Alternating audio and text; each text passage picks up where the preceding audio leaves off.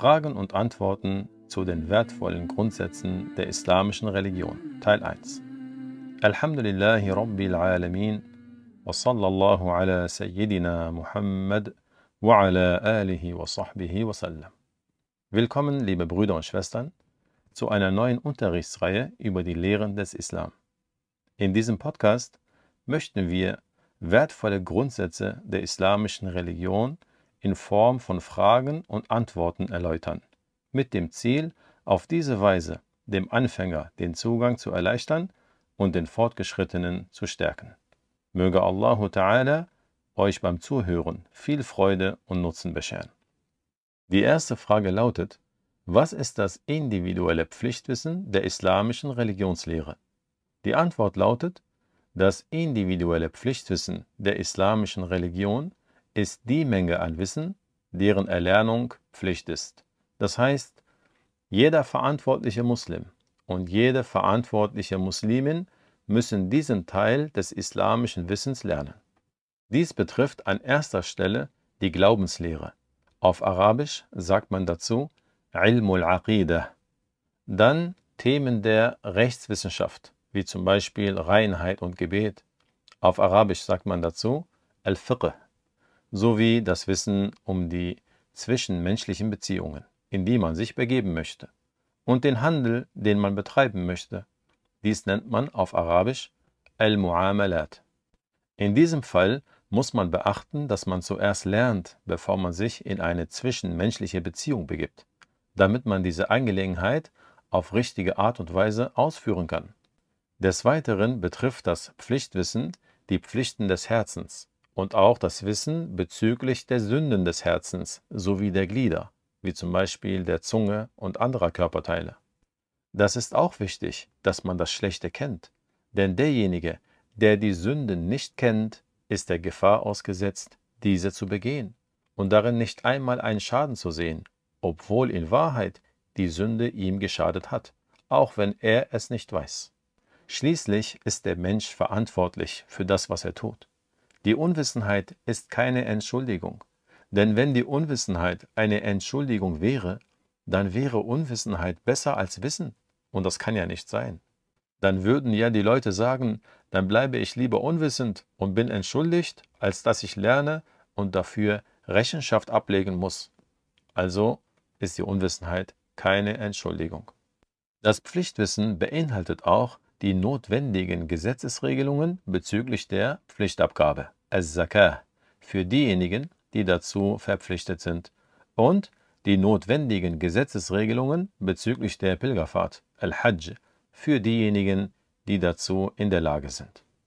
Der Gesandte Gottes, sallallahu alaihi wasallam, sagte in einem Hadith, Talabul ilmi ala kulli muslim. Die Bedeutung lautet, die Erlernung des individuellen Pflichtwissens der islamischen Religionslehre ist eine Pflicht für jeden Muslim und jede Muslimin. Dieser Hadith wurde von dem Hadith-Gelehrten Al-Bayhaqi überliefert.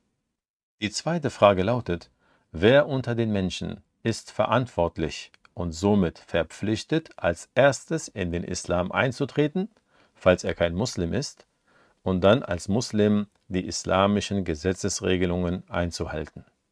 Die Antwort lautet, der Verantwortliche ist der volljährige, geistig Gesunde, den der Aufruf des Islam erreicht hat. Diesen nennt man auf Arabisch Al-Mukallaf. Die islamisch-rechtliche Volljährigkeit des Jungen wird durch Auftreten eines der folgenden zwei Merkmale erreicht: der Samenerguss oder das Vollenden des 15. Mondjahres. Das Mädchen wird mit Auftreten eines der folgenden drei Fälle volljährig: der Samenerguss, das Auftreten der Menstruation oder das Vollenden des 15. Mondjahres. Das Kind, das vor dem Erreichen der Volljährigkeit stirbt, gilt nicht als verantwortlich und kommt im Jenseits ins Paradies. Wer vor der Volljährigkeit geisteskrank wird und ununterbrochen geisteskrank bleibt, bis er nach der Volljährigkeit in diesem Zustand stirbt, ist ebenfalls nicht verantwortlich und kommt im Jenseits ins Paradies.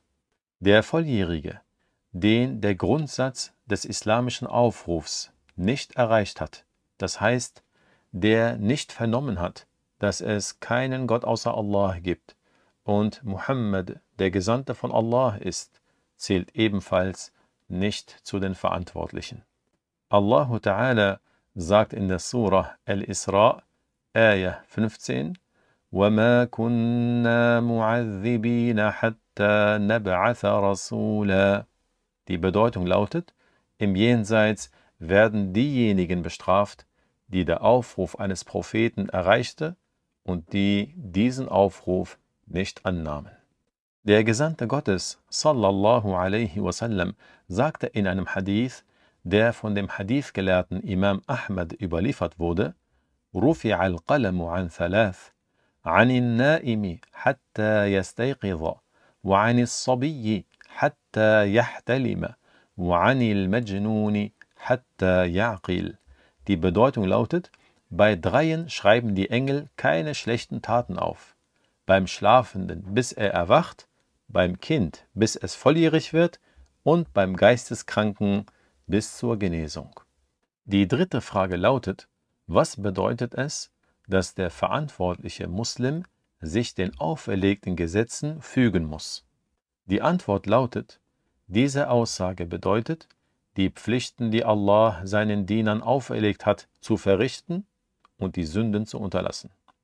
Die Sünden sind die Dinge, die Allah seinen Dienern verboten hat. Wer somit die Pflichten verrichtet und die Sünden unterlässt, ist ein rechtschaffener Diener Gottes. Auf Arabisch nennt man ihn Taqi, das heißt jemand, der Taqwa hat. Dieser wird im Jenseits in das Paradies eintreten ohne davor bestraft zu werden. Möge Allah Ta'ala uns zu seinen gottesfürchtigen Dienern gehören lassen. Amin. Walhamdulillahi Rabbil Alamin.